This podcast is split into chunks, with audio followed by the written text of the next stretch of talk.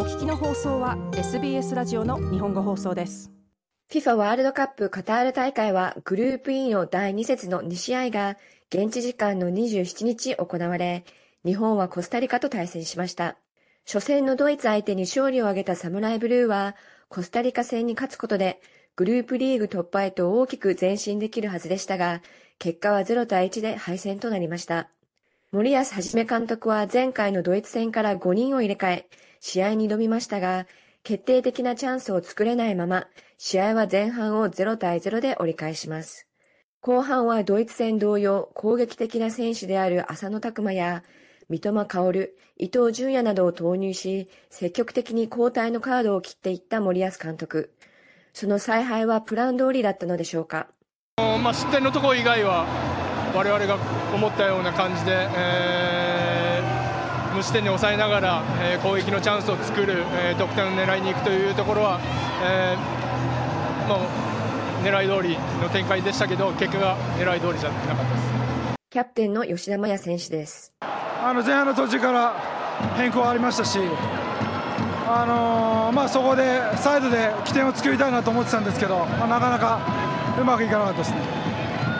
コスタリカの堅いディフェンスを突破できないまま迎えた後半36分、日本の一瞬のディフェンスミスにより、カタールが本試合で唯一となる得点を挙げ、勝利を挙げました。森保監督です。0-0でいきながら、えー、失点を抑えながら、最後我々が、えー、ゴールすることができれば一番いい展開でしたけど、えー、相手もさすがに強い、えー、コスタリカで、なかなかうまい展開になりませんでした。ドイツ戦で途中出場し得点を挙げた浅野拓磨選手。日本代表の今後の課題をどのように受け止めているのでしょうか？90分通してしっかりチームとしては、えー、守備のところも攻撃のところも、えー、みんながやるべきことをやりながら、えー、しっかり戦えてたかなとは思いますけどやっぱり最後の、えー、ゴールという部分で、えー、取れなくて、まあ、相手にそれを一発で、えー、仕留められたかなっていう、えー、ゲームだったと思います。ですね、まあ、セットプレーも、えー、僕らは多く取れてたので、まあ、そこもやっぱり最後し仕留めきるっていうところは、えー、チームとしてもっともっとうん向上していかないといけないところなのかなと思います。